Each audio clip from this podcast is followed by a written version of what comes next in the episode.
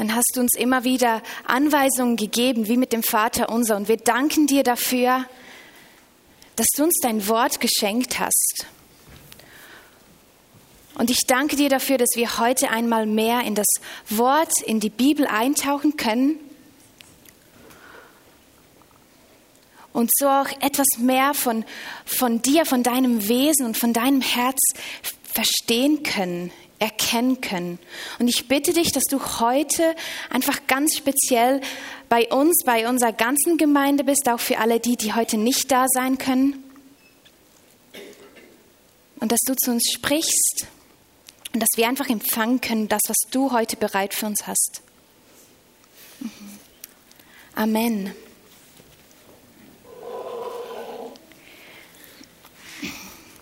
Guten Morgen auch von meiner Seite. Ich darf heute zu euch sprechen zu Römer 6. Und letztes Mal in der Riebrück Night hat, hätten wir eigentlich eine Predigt gehabt zu Römer 5, dem zweiten Teil.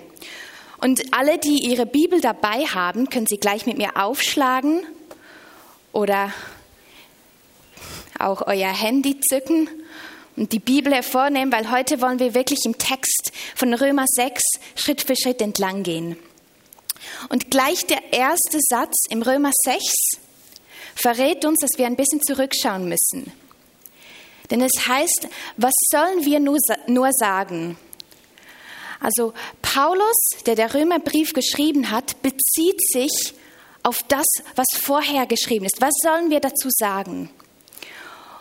Und letztes Mal hätte ja eigentlich Jonas predigen sollen, er war aber krank. So haben wir ein bisschen Selbststudium gemacht, alle, die da waren.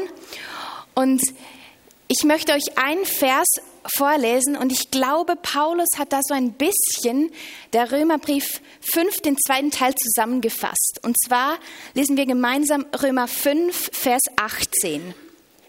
Ich lese aus der neuen Genfer Übersetzung.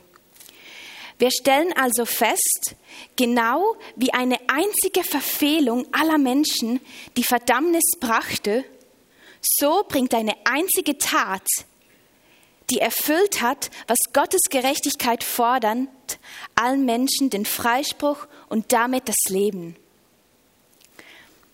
Also Adam hat mit einer einzigen Tat die Verdammnis über alle Menschen gebracht, die Sünde und mit einer einzigen Tat durch Jesus Christus, weil er erfüllt hat, was das Gesetz erfordert, hat er, kann er uns so das Leben schenken. Wow, das ist schon krass. Und darauf bezieht sich jetzt Paulus. Genau da gehen wir weiter im Römer Kapitel 6. Und ich dachte, dass man die Sünde irgendwie mit einer Krankheit vergleichen kann, die in mir ist. Beispielsweise ähm, Leukämie.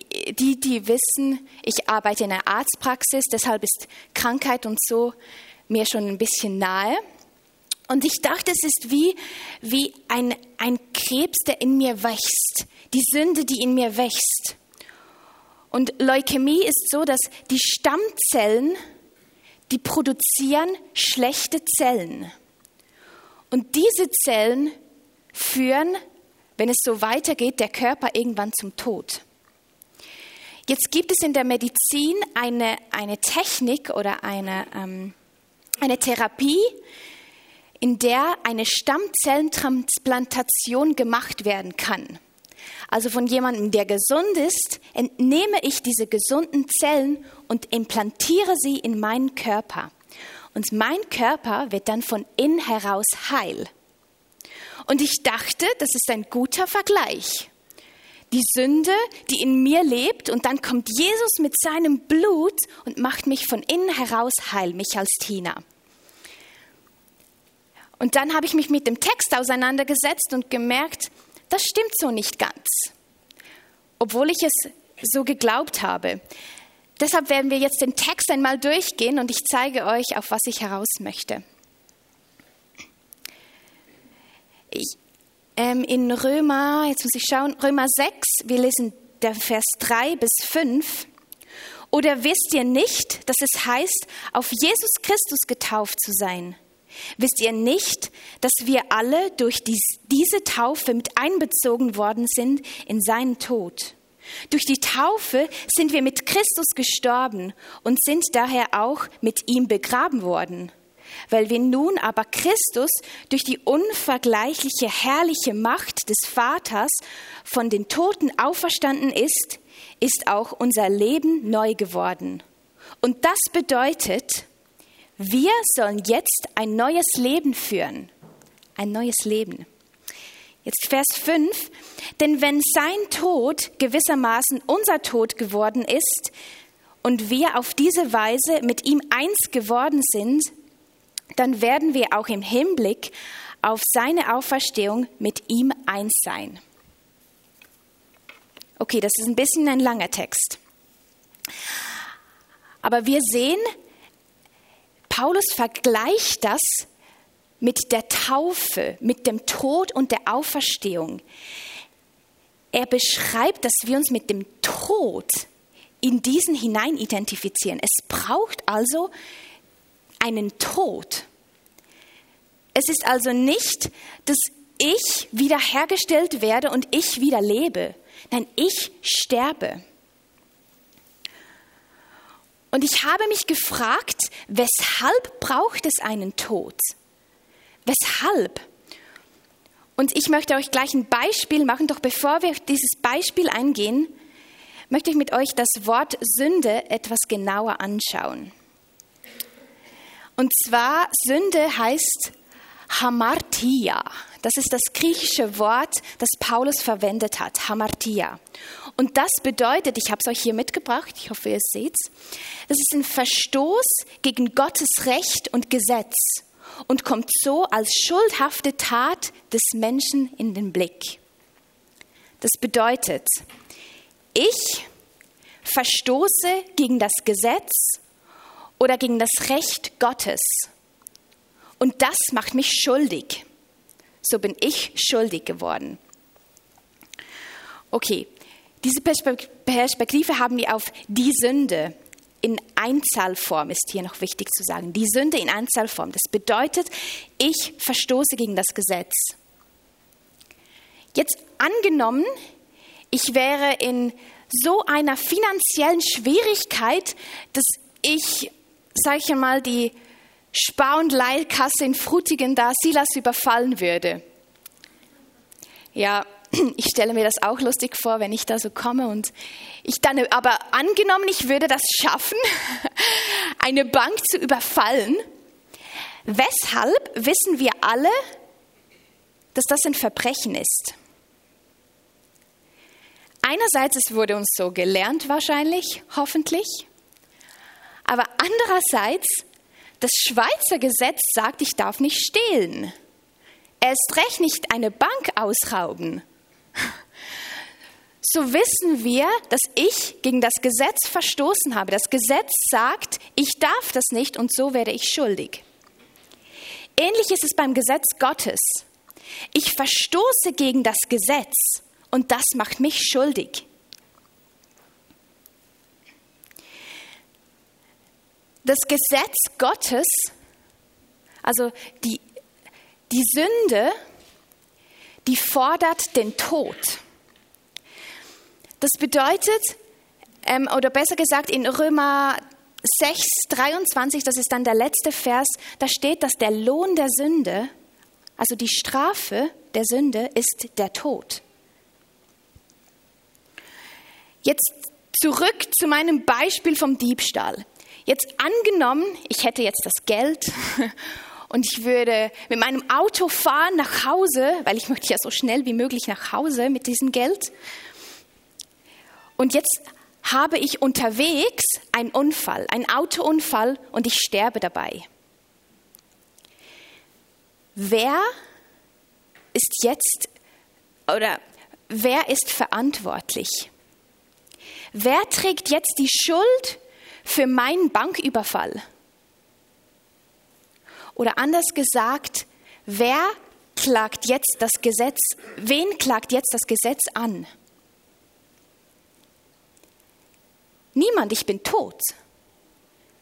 Das Gesetz kann nicht zu einem toten Menschen gehen und sagen, jetzt musst du noch bezahlen oder was auch immer. Ich bin für das Gesetz, auch für das Schweizer Gesetz. Da bin ich gestorben. Und so ist es auch zu vergleichen mit dem Gesetz Gottes.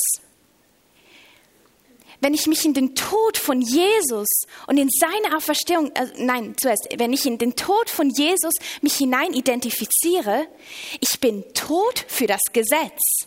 Das Gesetz kann mir nichts mehr anhaben.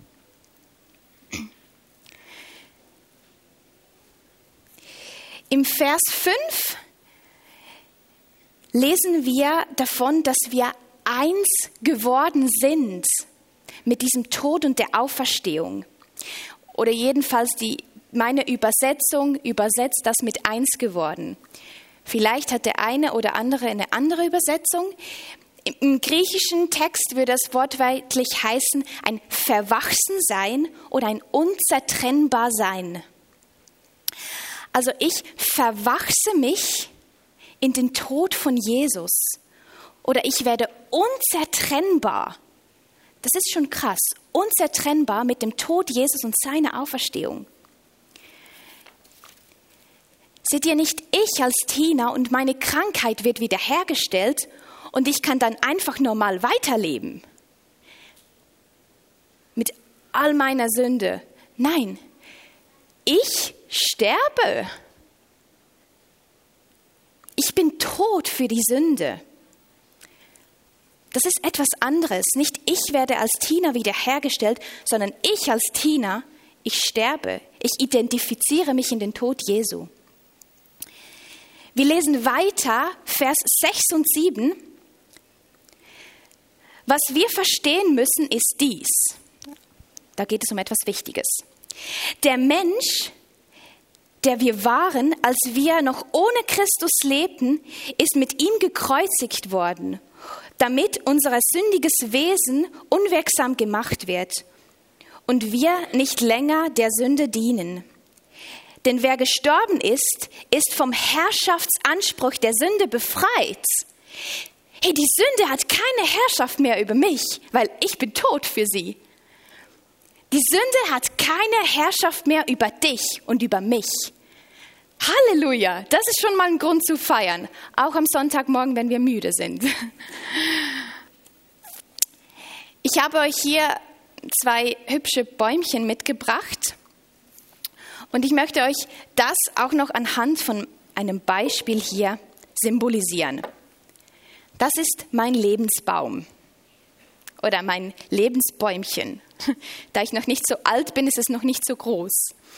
Und ihr seht, das, hatte, das hat nicht unbedingt gute Tage hinter sich. Da hängt noch so ein Blatt, aber ich weiß nicht mehr, wie lange das noch hängt. Da. Das ist, dieser Baum ist irgendwie tot. Die Wurzeln sind schlecht, die Erde ist schlecht, der Baum bringt keine Frucht. Und jetzt sage ich mit meinem Leben, ich identifiziere mich in den Tod von Jesus Christus. Was bedeutet das für mein Lebensbäumchen? Äh, ich versuche es mal. Hier die Sünde, für die bin ich tot. Ich schneide mich ab, ich bin tot für sie.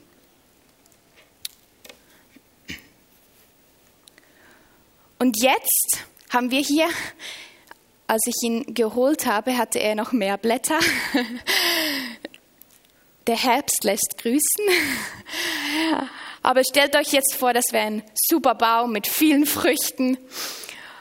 Und jetzt, das ist, das ist Jesus und sein Baum, der, der Frucht trägt. Und jetzt geht mein Lebensbäumchen, das geht nicht nur hier in die Erde, ein bisschen in seine Nähe,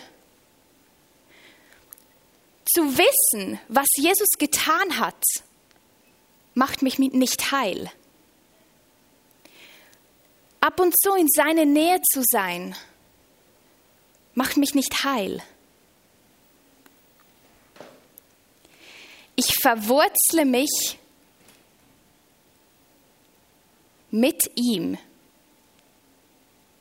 So, jetzt schaue ich mal, ob das klappt.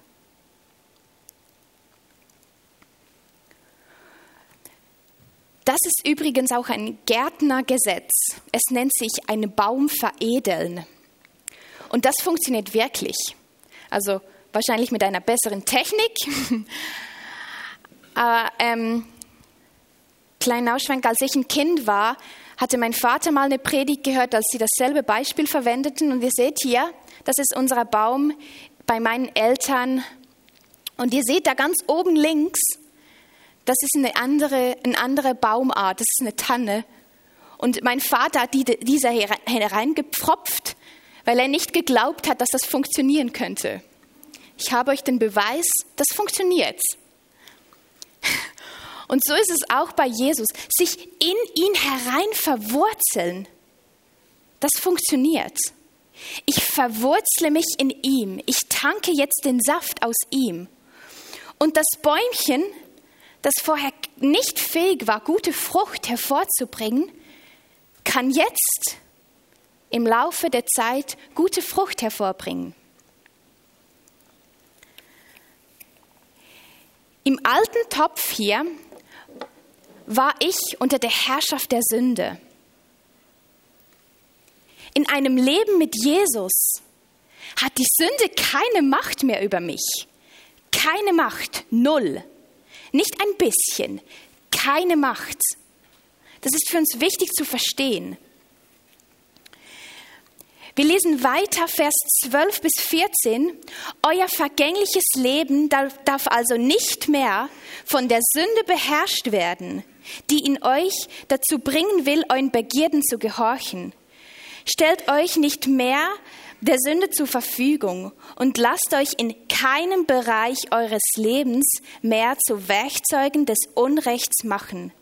Denkt vielmehr daran, dass ihr ohne Christus tot wart und dass Gott euch lebendig gemacht hat und stellt euch ihm als Werkzeug der Gerechtigkeit zur Verfügung, ohne ihm irgendeinen Bereich eures Lebens vorzuenthalten.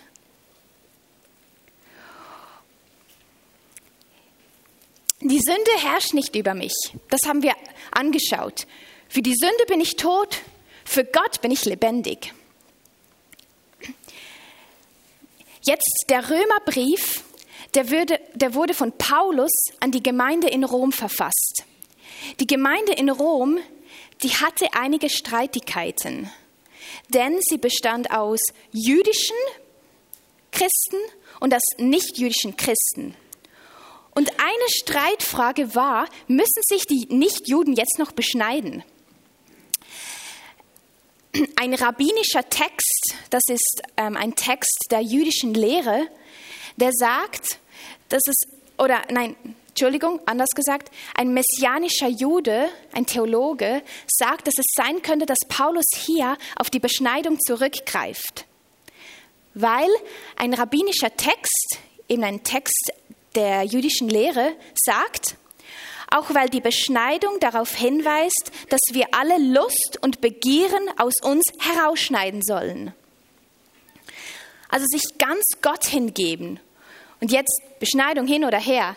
Ich finde das Bild schön, sich beschneiden zu lassen von all den Lüsten und Begieren, die mich von der Sünde beherrscht haben. Ich schneide mich davon ab. Und jetzt der letzte Vers, eine gute Botschaft, denn ihr lebt nicht unter dem Gesetz, euer Leben steht vielmehr unter Gnade. Das habe ich auch schon gesagt. Das Gesetz kann uns nicht mehr, nichts mehr anhaben. Wir stehen nicht mehr unter, unter dem Gesetz. Wir sind frei und wir sind frei durch Gnade, durch die Gnade Gottes.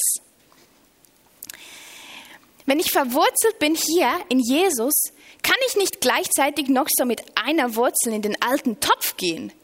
Nein, ich habe mich hier abgeschnitten. Ich kann nur entweder oder einem Gott dienen. Ich diene nicht mehr der Herrschaft der Sünde. Ich diene der Herrschaft Gottes.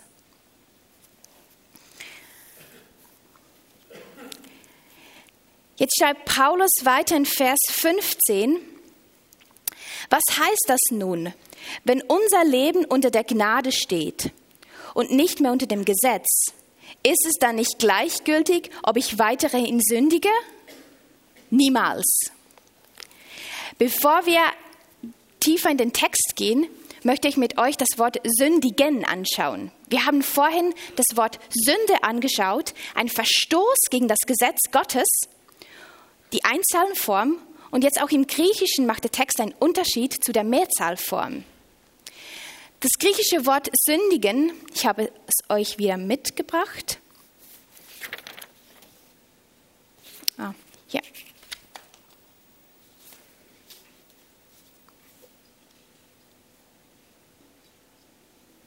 Ah, hier, ja. Ähm, sündigen, Hamartano. Ich habe es bei mir nicht normal aufgeschrieben. Hamartano, doch ich habe es richtig ausgesprochen. Das bedeutet eine Zielverfehlung.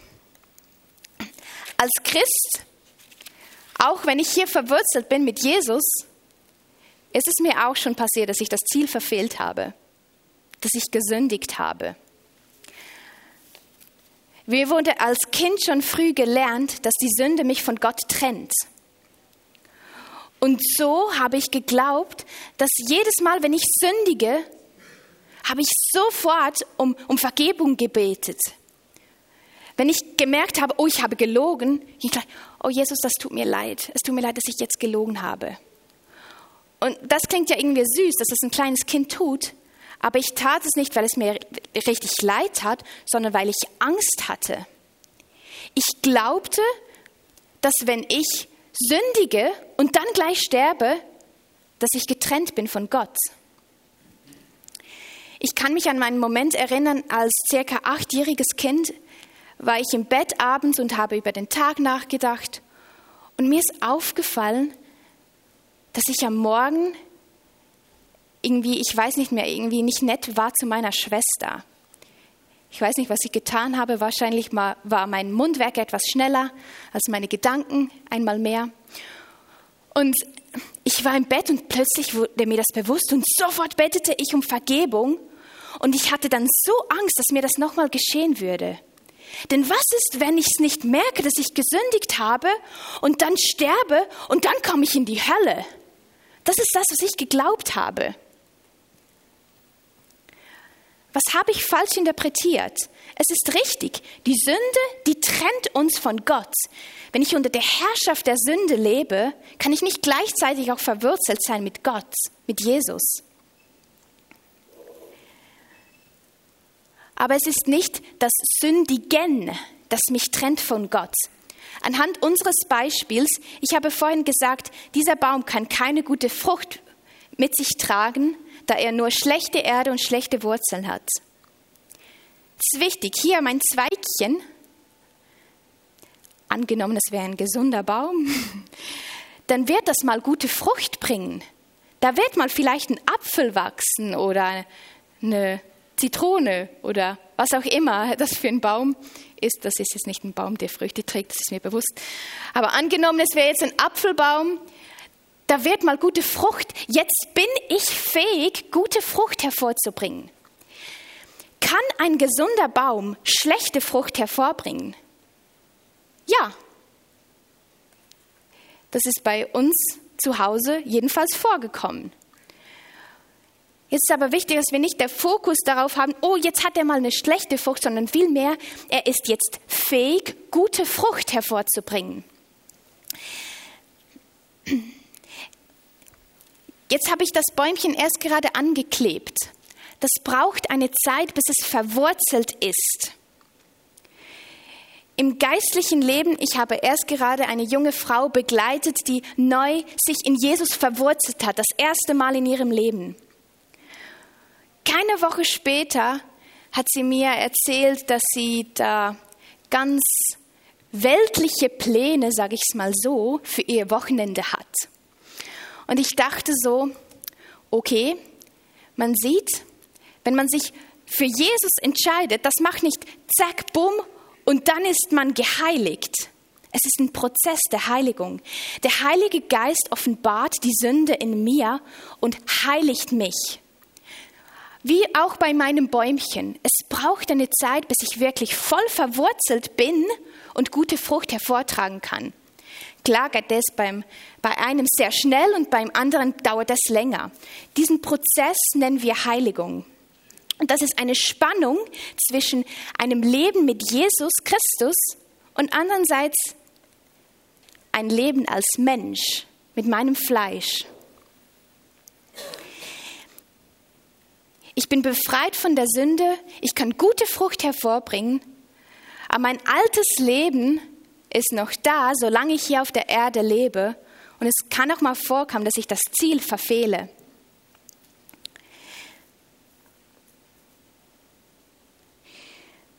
Jetzt hat aber Paulus die Frage gestellt, spielt es überhaupt eine Rolle, ob ich sündige oder nicht?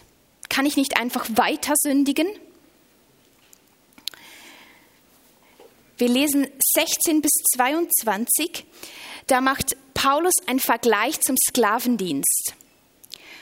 Ich denke, die Römer, die kannten den Sklavendienst etwas besser als wir. Deshalb, ihr dürft das sehr gerne nachlesen. Ich beziehe jetzt das Bild wieder auf meinen Baum hier. Alles, was ich beziehe hier als Ästchen, beziehe ich von Jesus Christus. Aber auch alles, was ich habe, gebe ich jetzt diesem Baum. Ich habe es vorhin schon erwähnt. Ich kann nicht zwei Herren gleichzeitig dienen. Ich gebe mich voll und ganz mit meinem ganzen Leben Jesus Christus hin und zur Verfügung. Wenn ich das Ziel vor Augen habe, dann kann es schon vorkommen, dass ich das mal verfehle. Aber wenn ich auf die Grenze schaue und schaue, ist das noch Sünde oder nicht? Dann habe ich nicht das Ziel vor Augen. Was das Ziel ist, erwähnt Paulus in Vers 22.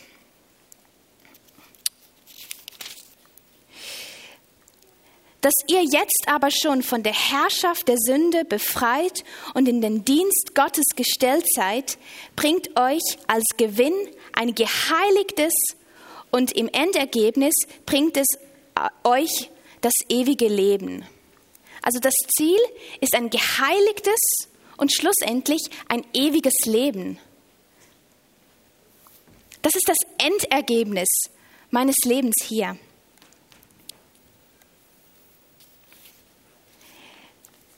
Dann Vers 23, denn der Lohn, den die Sünde zahlt, ist der Tod.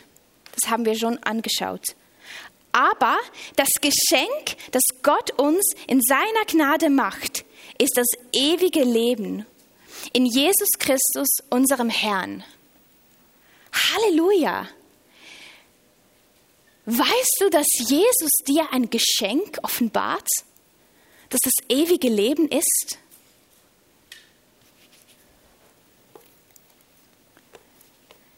Wir haben schon angeschaut, dass du und ich nichts anderes verdient haben als den Tod. Das haben wir auch in Römerbrief 3 intensiv angeschaut, oder Römerbrief 2. Wir verdienen nichts anderes als den Tod. Das ist das, was die Sünde von uns verlangt. Doch aus Gnade, aus Gottes Gnade schenkt er uns ein Leben. Wir empfangen es, wir können es empfangen indem wir uns in den Tod von Jesus und in seine Auferstehung hinein identifizieren. Wie wir es bei der Taufe sinnbildlich machen. Ich taufe mich auf den Namen Jesus Christus. Ich als Tina existiere nicht mehr für das Gesetz oder die Sünde, sondern ich lebe mit Jesus Christus verbunden. Und vielleicht bist du da und merkst, dass das bin, das bin ich nicht. Ich bin nicht verwurzelt. Ich hange sehr fest in diesem Topf fest. Vielleicht gehe ich ab und zu in seine Nähe, aber ich bin nicht verwurzelt. Paulus spricht davon, dass wir nur einem Herr dienen können. Auch wenn du das Gefühl hast, du bist so ein bisschen beiden Orten, ich glaube, du bist entweder oder. Wir können nicht beiden Herren gleichzeitig dienen. Wir werden dann in eine Gebetszeit gehen und vielleicht merkst du, dass es für dich heute an der Zeit ist, zu sagen, Jesus, ich möchte mich komplett hier in dich verwurzeln. Ich möchte nicht, ich möchte nicht nur wissen, wer du bist, sondern ich möchte mich in deinen Tod und in deine Auferstehung hinein identifizieren. Ich freue mich, dass wir heute gerade gedenken können an das, was Jesus getan hat. Denn wenn er nicht gestorben wäre und nicht auferstanden wäre, dann könnten wir uns nicht in das hinein identifizieren. Wir werden gemeinsam das Abendmahl heute feiern und uns gedenken an, an Jesu Tod und an seine Auferstehung. Wir feiern hier ein offenes Abendmahl. Das bedeutet, dass wenn du verwurzelt bist in Jesus, dann möchten wir gemeinsam das Abendmahl einnehmen. Wir nehmen den Leib und erinnern uns an dass er sein Leib hingegeben hat für uns. Er ist gestorben für uns. Und wir nehmen den Traubensaft sinnbildlich für das Blut Jesu, das er vergossen hat, um diesen neuen Bund hier zu bekräftigen, einzusetzen. Die, die die, die mögen, nein, das ist Schweizerdeutsch, die, die, die, die können, die, die, ich, ich habe gerade das deutsche Wort nicht. Lasst uns gemeinsam aufstehen, ich mache es so, dass dann auch Ringer fällt, für das Abendmahl einzunehmen. Und ich möchte einfach mal dir die Frage stellen, wo stehst du in deinem Leben? Wo bist du abgeschnitten oder wo gibt es Listen und Begierden, die dein Leben noch regieren, die dein Leben noch beherrschen? Und wo bist du noch an deiner Verwurzelung? Wo offenbart dir der Heilige Geist immer mehr?